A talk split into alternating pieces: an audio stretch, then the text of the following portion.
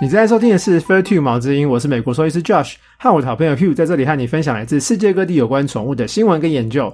新手爸妈也别担心，我们也会介绍一些狗猫饲养上大家常碰到的问题哦。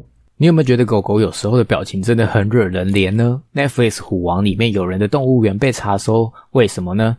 去南非当小狮子的保姆很吸引人，但是你知道这其实是骗局吗？还有，你知道幼犬幼猫可以喝牛奶吗？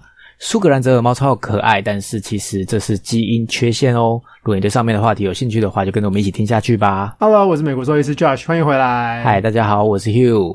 我们今天第一则新闻，你要跟我们说什么嘞？我们今天第一则新闻啊，是来自英国啊，University of Portsmouth，呃，普坎茅斯大学，二零一三年跟二零一九年的研究。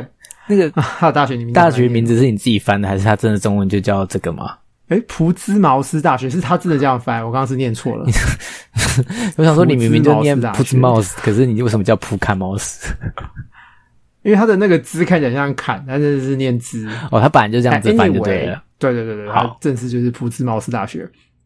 Anyway，就是你有没有觉得狗狗有时候表情真的很楚楚可怜？有没有发现？有时候不是一直吗？它除了凶人的时候，一直都是啊。他们有一个特定表情，特别特别的让人觉得很可怜。惹人怜，然后就有科学家就真的觉得他们的表情很有戏，所以做了一系列的研究。我们在第十六集吧有讨论过，就是猫咪的表情啊，无法影响人类要不要领养它们，但是狗狗其实是可以的。所以，我们今天就来讨论这两个研究。然后，这两个研究发现，就是狗狗只要摆摆出那个楚楚可怜的表情，就会增加速它们领养的速度。那意思是这个是可以训练的吗？训练所有的收容所的狗都要摆出一号表情，就是楚楚可怜这样子吗？这我觉得这训练不来。好，就是所以研究是怎么研究？我先讲什么是楚楚可怜的表情好了。对，什么是楚楚可怜的？就是这个楚楚可怜的表情啊，就是他们把狗狗想象狗狗的脸嘛，它的眉毛靠近鼻子的眉毛往上抬，往上往内抬，然后眉毛靠近外面的部分是往下的。有点垂下去的感觉，然后这个脸，然后眼睛会变得很大很大很大，让它变成就是说很可怜的感觉，然后跟婴儿一样，然后就就很可爱，然后也很可爱。那眉毛对人类来说就是一个你知道我们很重要的东西嘛，就是我们沟通的时候都会呃眉毛都会很有戏，让我们更了解对方的什么心情啊、感受啊什么之后之类的。然后我不知道大家有没有注意到，就是我们在讲电话啊，跟在传 line 的时候啊，我们其实眉毛也都会。很有戏，没有注意过。这其实我们沟通一部分有，其实有，其实它就是表情的一部分，就是自然的肌肉带动的。对对对对对对对，所以呃，眉毛有戏的狗狗啊，或是会摆出这个表情的狗狗啊，对我们来说就是比较友善，然后比较亲人的狗狗，我们就会觉得它比较友善，比较亲人呐。然后事实也是如此，这些狗狗通常都比较友善，比较亲人。然后这个团队研究结果啊，就是发现啊，摆出这个表情的呃。浪狗啊，真的比较容易被领养走。那他们怎么研究的嘞？就是他们呃做了两阶段研究。第一阶段是二零一三年的时候做的。二零一三年，他们去呃找来二十九只住在收容所的狗狗，然后录他们跟陌生人互动的状况。然后就是陌生人接近他们嘛，然后用中立的站姿跟表情，然后手伸向狗狗，然后用录影的方式录影他们的反应。就是站直直的，没有那种威威胁恐吓的表的动作啊，也没有怕的动作啊，就是站直直的，面无表情，然后手伸向他们。哦，不会让他们喜欢，也不会让他们觉得恐怖，就是很没有没有动作，没有感情的感觉。对，然后他们观察，就是陌生人接近嘛，然后观察这些动物嘛，观察这些狗狗。那观察狗狗的重点有三个，呃，就是他们的狗狗的脸部表情。像他们的眉毛位置啊之类的，然后看他们有没有摇尾巴，然后看狗狗离这些陌生人的距离是很靠近还是很远，然后最后呢会记录这几只狗狗从进收容所到被领养总在收容所总共待了多久，然后这个团队发现啊，眉毛内部会往上往内抬的，啊然后会把做出那种楚楚可怜动作的狗狗啊，会比较快的被领养走。然后反而是摇尾巴，然后呃会很接近那些陌生人的的狗狗，反而不会呃影响领养的速度。所以是表情比这是举动重要的意思。对，表情比比那些摇尾巴，比呃呃他们靠近门、靠近陌生人的那个呃还要能够。呃，预测他们会多快被领养走？人类真的很坏耶！外貌协会，他长得可怜，就才要领养他，这很过分的。人家对你友善，可爱呀。就外貌协会啊，这长得丑就可怜的真的连狗狗都是。真的，我们好坏哦。好然后，然后第二第二阶段就是呃，他们二零一九年的时候做第二阶段，就是前年的时候，然后他们那个时候是呃同一个团队，然后他们解剖了六只狗狗跟四只灰狼 （Grey Wolf） 的脸部肌脸部肌肉，然后这些大体啊是呃四组跟一些养狼的机构捐赠的。那六只狗狗里面的品种有混种狗狗，然后有拉布拉多。哈士奇，然后寻血猎犬，它是一种大型猎犬，吉娃娃跟德国狼犬六只狗狗。然后啊，呃，这个团队发现啊，呃，要做出这种可楚楚可怜的表情啊，需要两条肌肉、两条面部肌肉一起作用。狗狗啊都有这两条肌肉，所以他们做得出这个表情。那狼要么是没有这个肌肉，要么就是非常非常小条，所以他们做不太出来。然后有趣的是啊，他们发现啊，解剖其中一只是哈士奇嘛，它的脸部肌肉的发展啊，没有其他狗狗好，所以证明它是比较古老的品种。然后在血缘上，然后在血缘上啊，也是比较接近狼的。然后他们也有去收容所跟动物园观察狼跟狗狗的面部表情，然后发现狗狗大部分都会做这个表情，然后狼大部分都不会，几乎都不会。其实，所以有印证那个他们解剖的结果。所以你听完，就是你研究完、看完这则新闻，你有联想到狗狗怎样的表情是楚楚可怜的吗？就是他形容的那个样子，你有印象吗？我现在刚在听你讲的时候，我仔细回想，我觉得他们一直都很可爱，但是什么叫做惹人怜的表情，我其实有点不太确定。你有那个 idea 吗？我到时候会放照片哦在对其实我 IG 跟 IG 上面。对，我就是要说，你记得要就是放给大家看到底什么是他所描述的楚楚可怜的那个表情。然后你刚刚讲的，那个哈士奇，想象的比较难。好像真的哈士奇是长得脸长看起来比较凶一点点，就比较像狼啊，他们比较他们是比较古老的品种啊，他们的、嗯所以真血的还蛮特像别的。对啊，所以他们那个表情就是眉毛内部往上往内抬，然后眉毛外面往下垂垂的。对啊，可是我看你表现，我想不出狗狗的样子啊，所以哦，我现在在做个表情，我需要真实的狗的那个楚楚可怜的样子。虽然说没问题，我在下次把它放在那个一开始我就已经啊讲了，就是狗狗一开每每一只狗狗都是有惹人脸的样子，但是其实我想出这句话的同时，我刚刚在思考到底哪一个表情是惹人脸，我只觉得它惹人脸，但是我其实想不起来它是那么精确说是因为什么。你刚刚说什么眉毛往内收、往内叫什么的，对，这是其实很难联想。对啊。对然后你到时候放上图片，然后你要那个 point 说哦，他这个眉毛往内翘，然后那个，然后大家就可以知道那个哦，原来这就是楚楚在讲什么？可怜的表情这样子。对，然后其实他们会做这个表情啊，因为狗是狼演化来的嘛。嗯然后呃，狼跟狗为什么会有这个差别？其实是几万年下来我们选择性繁殖的结果，然后造就了狗狗现在表现这么丰富。然后这个表情啊，其实幼犬更会做，然后成犬没有幼犬那么会做。然后这其实是有专有名词，叫做幼态延续，就是他们把幼年的特征保留到成年以后。所以你看，成犬会做这个动作，会做这个表情嘛？就是他们保留一点那种幼犬的感觉，所以啊，他们保有这个楚楚可怜的表情，让我们更容易爱上他们。对啊，然后幼成犬做出幼犬的表情，然后就有那种幼小啊需要被保护的感觉，然后会让人家喜对耶欢。然后而且人类也会做这个表情啊，就是我们在哭、在伤此心的时候，其实也是摆出了类似的表情。我终于知道为什么了。小朋友也有这个表情啊，他们小时候对对对，小朋友要哭之前也是，我们觉得他们很可爱，尤其是在要哭之前，觉得他超可爱。虽然他要哭，可是他超可爱，原来就是这个原因。然后为什么大人没有就是这个保留这个什么什么叫什么幼态延续？因为会被揍啊。对谁准你大人没事做这个表情出来？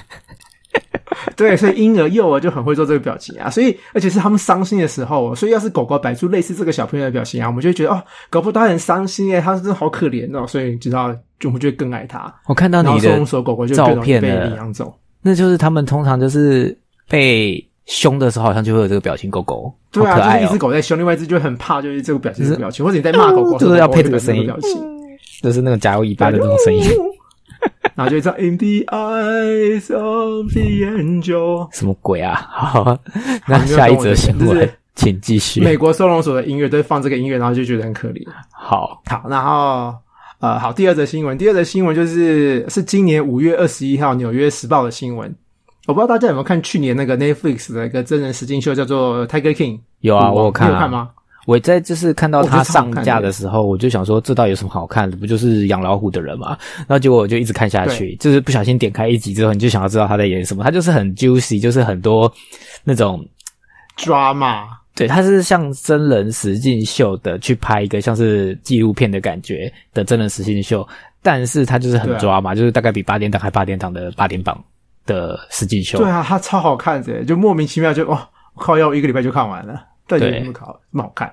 所以你要跟我们说什么？因为就是 Tiger King，Tiger King 本人他就是那个 Joe Exotic，是什么异国桥，他本人已经坐牢了嘛，然后好像被判二十二年之类的。嗯，然后这个新闻是讲另外一个人，就是他的伙伴，然后他叫做 Jeffrey 跟 Lauren Low，杰夫洛跟罗伦洛，他们在呃 Oklahoma 奥克拉荷马州有一个私人动物园，然后里面有六十八只大型猫科动物，在五月的时候被救援出来了，就动物园被查收啊，然后那六十几只动物被被被被被救援出来，然后就是因为美国农委会农委会，啊，清楚，对，所以它这个请说。这个动物园跟那个 Tiger King 的动物园是不一样的动物园，就是它另外它的伙伴合伙人还有别的动物园。对啊，我先讲一下历史好了。我我已经帮大家 recap，就是回溯一下呃那个 Tiger King 的故事。就是 Tiger King 一开始是 Joe Exotic 的嘛，他是异国桥，然后异国桥原本是 GW 野生动物园的所有人，嗯，然后他在二零一六年的时候卖给了呃 Jeff Low，就是杰夫洛，嗯然后呃杰夫洛把原本只有二十九只动物园的呃园区啊扩张到两百一十二只动物，然后在二零二零年五月的时候把 GW 野生动物园改名成 Tiger King Park，然后在二零二零八月的时候，他把动物园搬到呃奥克拉荷马州的另外一个地点。然后原本的动物园只是把转让给原本欠钱的对象，就是 Carol Baskin，也是 Tiger King 里面一个女生角色。然后二零二零年就去年的时候，Joe Exotic 因为雇杀手要谋杀那个 Carol Baskin 嘛，他是一个动保人士，所以被判刑二十二年。哦，所以那个那个回忆起来的这些内容就是那个你说的这个 Jeff Rowe Rowe 杰夫洛，他其实有出现在剧里面，对不对？对啊，就是类似一个坏人的角色，要骗他的。那个动物园的那个角色。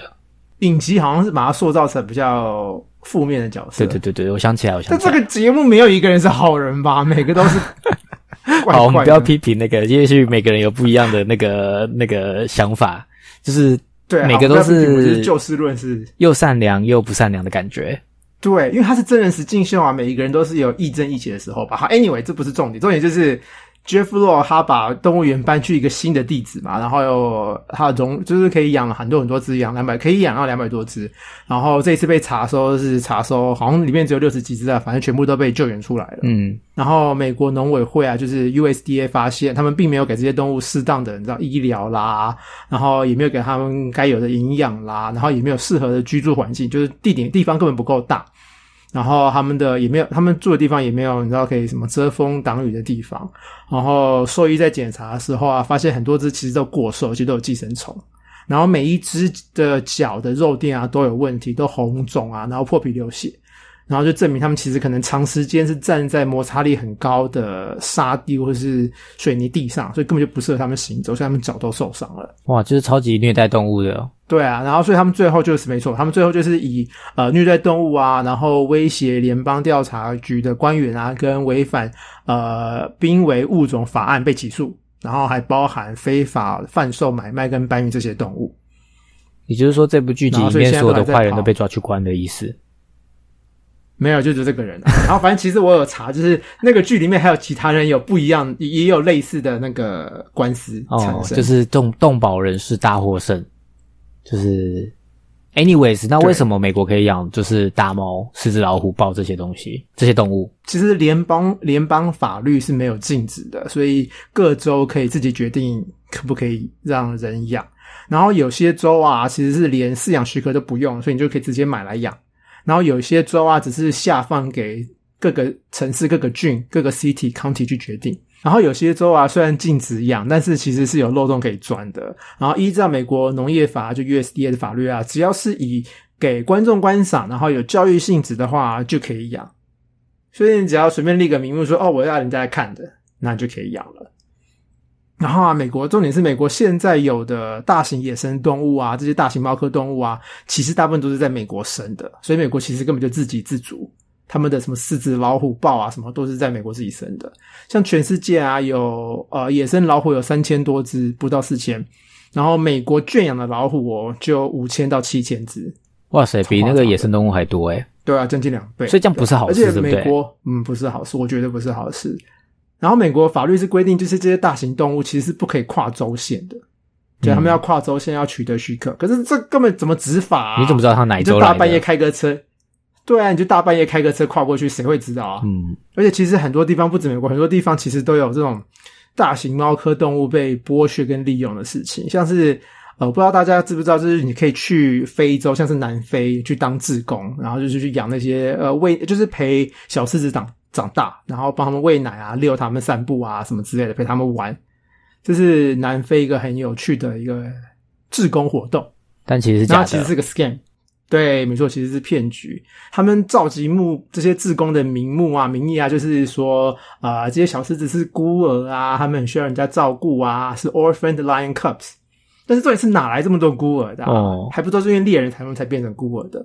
所以，嗯，我讲他是呃，其实就像是那个虎王里面好像也有，就是一直让它生，然后就是为了一直要自己要有小老虎，然后让人家可以喂奶。但是它长大之后就没用，就会把它杀掉，然后好像就是卖皮啊卖什么的，就是其实里面就有这样演。对，对对对对对，这这个呃，在非洲其实也是。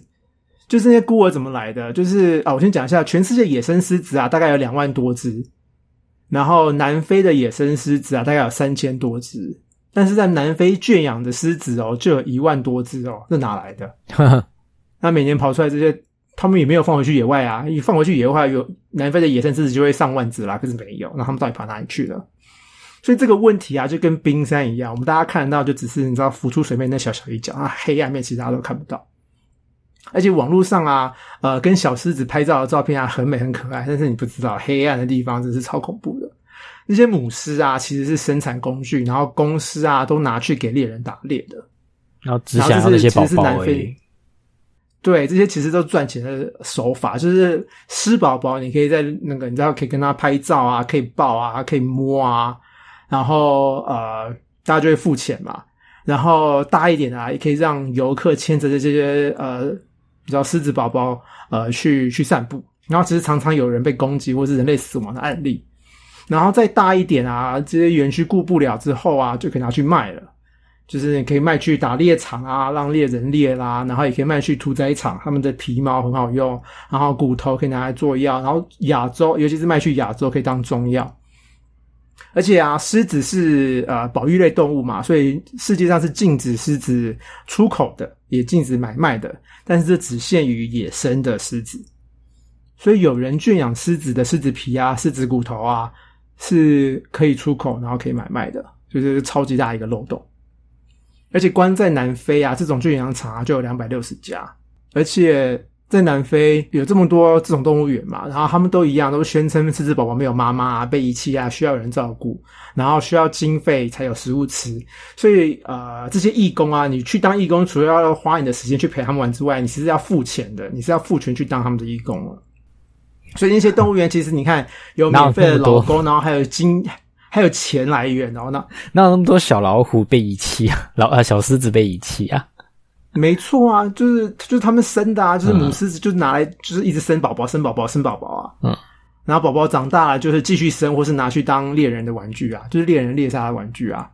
我觉得超可怜的，而且他们这些义工都会被告知这些狮子小狮子长大之后会被野放哦，但是其实完全不会，这都是个骗局，就是个骗局。就那些义工啊都被利用了，我觉得这些人真的很可怜，真正可恶是那些商人。对。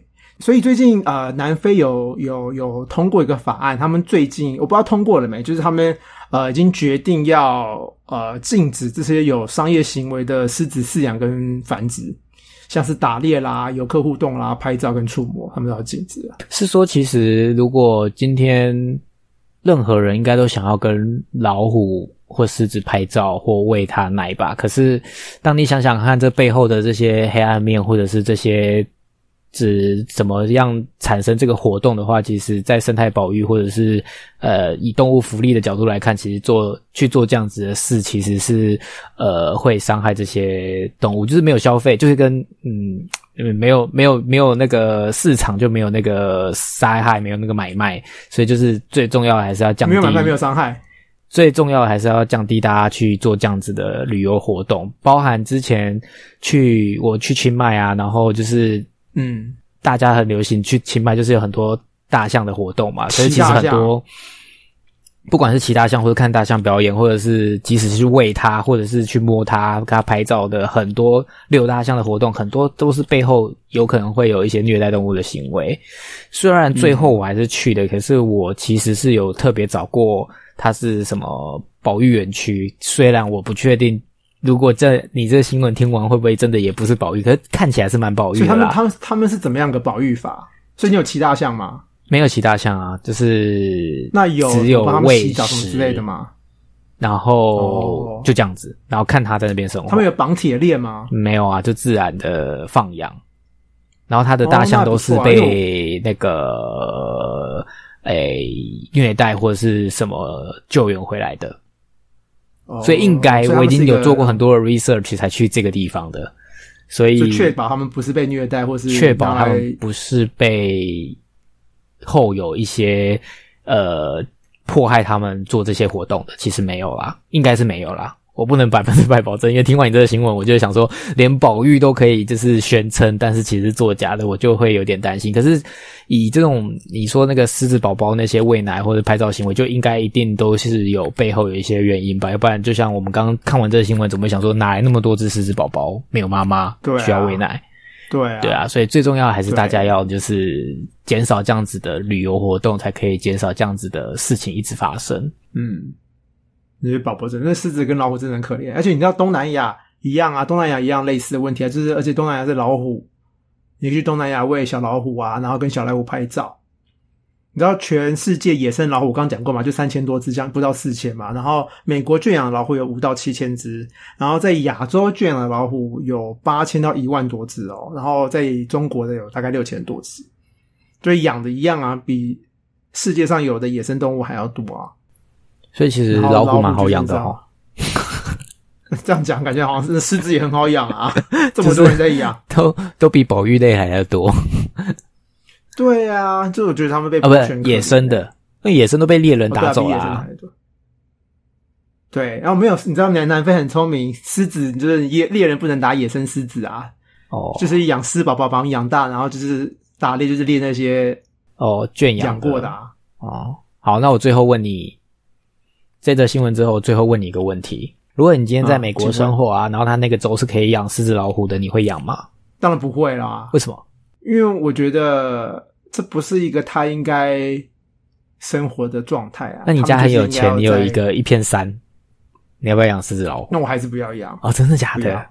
我以为你会说要诶。我我我才不要嘞！我觉得他们很可怜呢。哦，他们又不是被驯化的动物，他们就是野生动物啊。哦。其实每次看就是像这样子的那个实境秀，或者是你知道好像是俄罗斯吗？有一个就是跟狮子常拍一些影片上传，还是什么的？哦，我知道俄罗斯有一个是美洲狮，然后那个故事我知道，美俄国忘了是俄国还是乌克兰，然后有一个对对对对，好像情侣还是夫妻，反正 anyway 就是不重要，就是那个影片真的都是超可爱的啊。忘记是狮子还是豹？那只每只都是好，那只好，那只美洲是好像受过伤害，什么什么之类的，然后好像无法放回去，然后就养。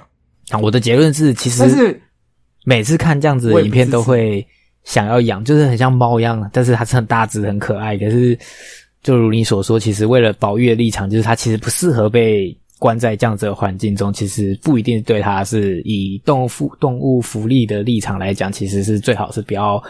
就是把圈养起来，让他的环境被受限，或者是他其实没有，呃，其实不是开心的这样子。对啊，嗯，我觉得他们不是开心的，没错。所以大家重点就是大家去非洲玩啊，去东南亚玩啊，不要跟这些狮子老虎拍照，也不要骑大象，然后也不要去非洲的动物园或者狮子的地方当义工，因为是骗局，千万不要。好。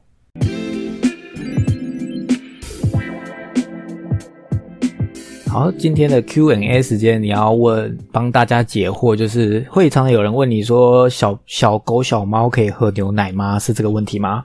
嗯，对，有人就所以是不行的吗我看过很？多网络上不行啊，不然不能喝牛奶啊，为什么牛奶不健康哎、那为什么人的宝宝可以喝配方奶？那可是不是牛奶哦，重点这次讲的是牛奶、哦对，人的宝宝也不。能喝牛奶，要喝配方奶。对啊，所以幼犬幼猫有配方奶吗就？恭喜你突破盲肠。有啊，有什么？又有有、啊我不小心就破梗了他们要喝也是要配那你赶快讲解吧。没问题，因为我看过有人就是微波牛奶，然后给狗狗、猫猫喝，幼犬、幼猫喝，no no no，千万不行。为什么嘞那种卡通啊，汤那个什么汤姆与杰利啊，还有就是汤姆 Jerry 就很爱演，就是狗狗、猫猫就是要喝牛奶嘛，其实是不行的。呃，假如这些幼犬、幼猫它们有正常饮食的话，其实是不需要喝牛奶的。它们的食物啊，它们的饲料里面啊，就已经有充，你知道充分跟呃满足它们需求的营养了。然后其实牛奶啊，而且牛奶的脂肪很高，一喝他们喝一盘牛奶啊的脂肪啊，跟我们成人吃一整个大披萨一样，脂肪量这么高，所以真的很不这么夸。张？嗯，对啊，而且狗狗跟猫猫大部分都有乳糖不耐症的问题，所以你给它喝牛奶很容易会上吐下泻。那我有个问题，啊，请说。所以刚出生的狗跟猫，它们就可以吃饲料，不一样像人类的一定只能喝奶。刚出生的，嗯，不行，就刚出生的其实还是要喝母奶，母奶大概要喝六到八个礼拜，就喝将近到两个月。然后，假如他真的没有母奶可以喝的话，假如他妈妈不幸过世啊，或是呃妈妈跟小朋友，小朋友跟妈妈分离了，那小朋友没办法，一定要喝奶，那就可以用配方奶。所以其实有那配方奶也是要喝到。动物的配方奶就对了。有啊有啊有啊有啊，因为我们在动物园其实还蛮常碰到没有妈妈的小猫猫、小小猫、小小小小猫跟小小小小狗，嗯所以我们都会准备配方奶给他们喝，对吧、然后就是一每一两个小时就要喂一次，一两个小时就要喂一次，就跟小朋友一样，就要喂的时间就是很密集，对啊。然后他们大概到两到呃两个月左右可以断奶，然后就可以吃饲料，然后吃饲料就可以吃饲料了，就不需要配牛奶啊。然后所以你看。他两个月以前喝母奶，两个月之后吃饲料，完全不需要吃牛奶啊，完全没有牛奶的需要。所以答案就是幼犬幼猫可不可以喝牛奶？No No，不能喝牛奶，要这喝算是一个配方奶。我不知道对你来说应该是尝试啊，对我来说是知识，就是就像是古一代的养狗猫、养宠物的方式，就是吃厨余的意思是一样的。人都会觉得啊，反正它是动物啊，应该什么跟我们吃一样就可以了，但是其实是不行的，就是。一般可能你在电视剧或什么，他们不懂的，他就会路边野猫，然后拿牛奶去喂，然后觉得哇，这个动作好可爱，就是你知道奶牛奶奶瓶这样子。可是其实不是随便的超商买的牛奶，他们就可以喝，反而对会造成像你说有乳糖不耐，应该是会嗯拉肚子啊、或什么的，其实会对他们其实是有害的。虽然说那个举动很可爱，或者是你觉得那是一个还有爱心的动作，所以对我来说是知识啊，对你来说应该尝试。当然希望大家可以就是吸收到这个小知识、小尝试，就是如果你看到路边的野猫的话，不要喂它喝牛奶，应该是要去帮它买配方奶，或者是如果它是超过两个月以上的话，要去帮它买就是幼犬幼猫的饲料。然后另外另外，我想到一件事，就是你刚刚讲到，就是那个幼犬要喝两个月的母奶，然后我最近就是也才知道，就是也是看了那个 Netflix 那个影集，就是那个什么呃王牌王牌训练训练犬的那个嘛，王牌狗狗训练师，我每次忘记那个剧名很难。然后就是看了那个剧集，我才知道原来呢，就是呃幼犬最好不要在六周以前离开妈妈，对啊，然后这样会造成一个问题，就是他没有那个社会化，嗯，就是他可能会造成呃会比较难失，比较会失控，然后会比较。呃，护食护食也有可能会造成，就是一些呃不太好的社交礼仪，没有那个，他是说，就是剧里面的那个训练师说，就是他没有被呃教养过，跟别人一起共处要怎么样去对尊重或者是礼貌这样子。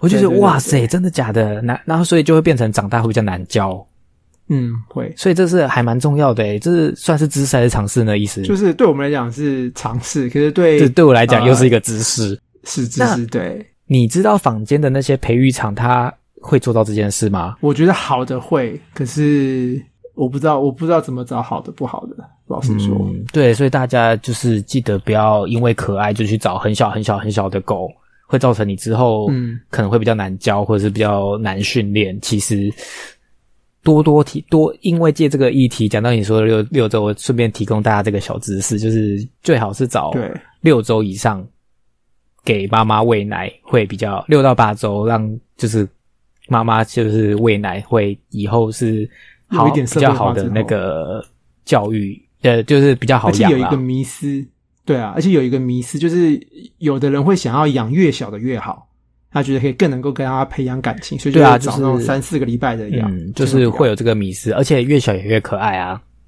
但是其实对为了他的未来比较好教，其实好是应该是要让他在妈妈身边待久一点。那以上就给大家参考喽。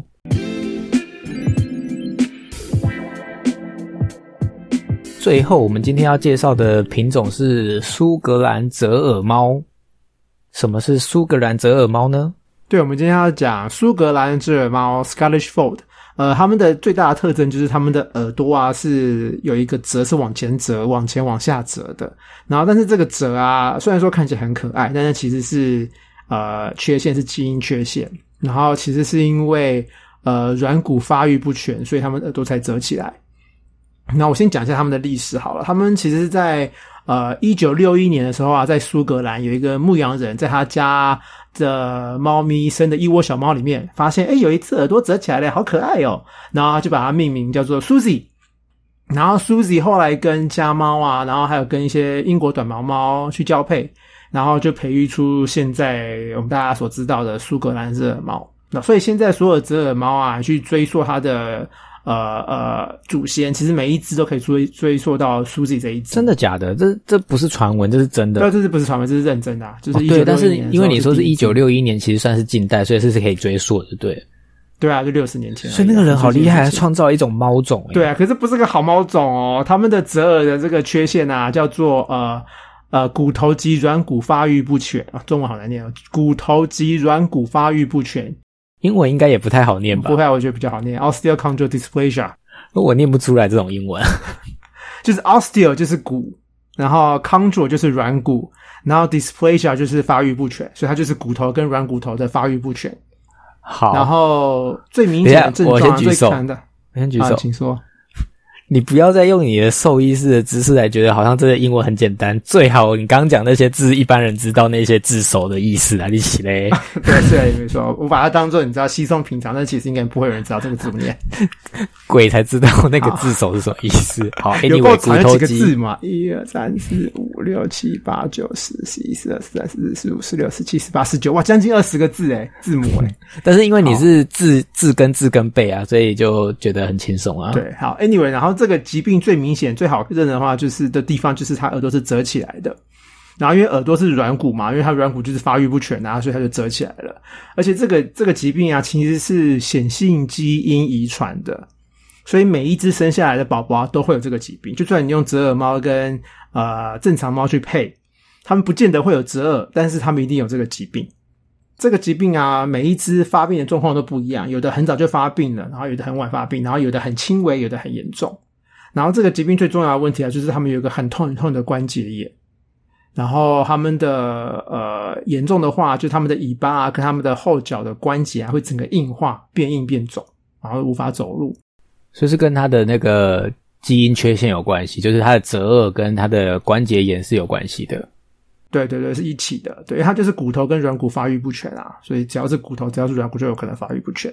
所以比较容易注意到的症状，像是会跛脚啊，然后不容易就不愿意跳，然后可能不愿意走路，或者走路会僵硬，然后四只脚的末端啊可能会变形啊，可能会肿胀，然后尾巴可能会变比较，可能伸出来就比较短，然后尾巴到后期也可能完全无法弯曲，因为一弯就会痛。嗯，然后发病的年纪啊，有的很小、哦，呃，我有看过，就是不到一岁就发病了。然后我有听说有的七八个礼拜大，就不到两个月大，然后就发病了。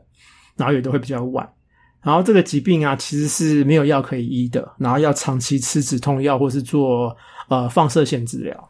这就是我所谓的红颜薄命品种啊，它超级是啊，可是它就是一个就是基因缺陷的品种，好像都会这样子吼。嗯，就是它有某一个特色，然后是因为基因缺陷造成的话，好像都会有红棉薄命的症状，所以它的寿命也比较短，是吗？嗯，没错，你说很重要，它的寿命比平常猫还要短，它们寿命大概是八到十岁，八到十二岁而已。正常猫可以活到十五六岁、十七八岁都没问题，对啊。然后其实很多主人啊，很多猫舍啊，都是在不知道这个状况的情况下啊，去繁殖折耳猫，就想要赚钱嘛，想说哦，它们好可爱啊，搞不好啊，你知道很好养啊，或是可以拿来赚钱。但是殊不知，其实害了这些猫，然后也害了自己的荷包。在台湾你有看过吗？猫本人有啊，在台湾有看过，可是在美国，哎，在美国我也有看过，两边我都看过，对啊。而且在台湾这么小，然后所以其实他们更容易配到近亲的血统，所以更容易出现比较严重的那个疾病，对啊。然后这个疾病其实是可以预防的啦，怎么预防呢？就不要培育它就好了。对，因为说是显性基因嘛。对啊，所以你只要有生它，它就一定会带这个基因。它只要去配，不管是跟折耳配还是跟不是折耳配，你只要一生它，它就会带这个疾病，只是严不严重而已。然后我知道欧洲大部分的猫协会啊都已经不承认这个品种了，然后所以这个猫在欧洲其实不是一个很没什么市场啊，可是它的市场主要是在亚洲、跟美国、跟澳洲这三个地方的人特别喜欢英呃苏格兰折耳猫。看那个照片真的是很可爱，非常可爱，就是那个就是我们刚刚说的前面那个狗狗那个楚楚可怜的样子，其实就是它的样子，就是那个 耳朵垂下来就看起来很可怜啊。这是真的非常可爱，可是问题是，就是其实就像我们刚刚今天的话题的话没连蛮连贯，就是如果你没有需求，就不会有市场，那就不会有人去繁殖，所以最重要就是。虽然可爱可爱归可爱，但是就是看看照片回忆就好，不要去买它，因为买它其实你也不会太开心，因为它可能会常常有一些痛的疾病啊，然后也不会活太久，所以你应该也会很伤心。所以最好的方式就是不要购买这这样子可爱的猫，虽然它很可爱，就是看照片就好了。那今天的节目就到这边啦，如果喜欢我们的节目，记得订阅毛之音，在你收听的平台留下评价及留言。如果有任何问题，欢迎到我们的粉丝专业 IG 搜寻毛之音留言，我们会挑选适合的话题，在之后的 Q&A 时间为大家解说喽。那我们就下次见喽，拜拜。拜拜。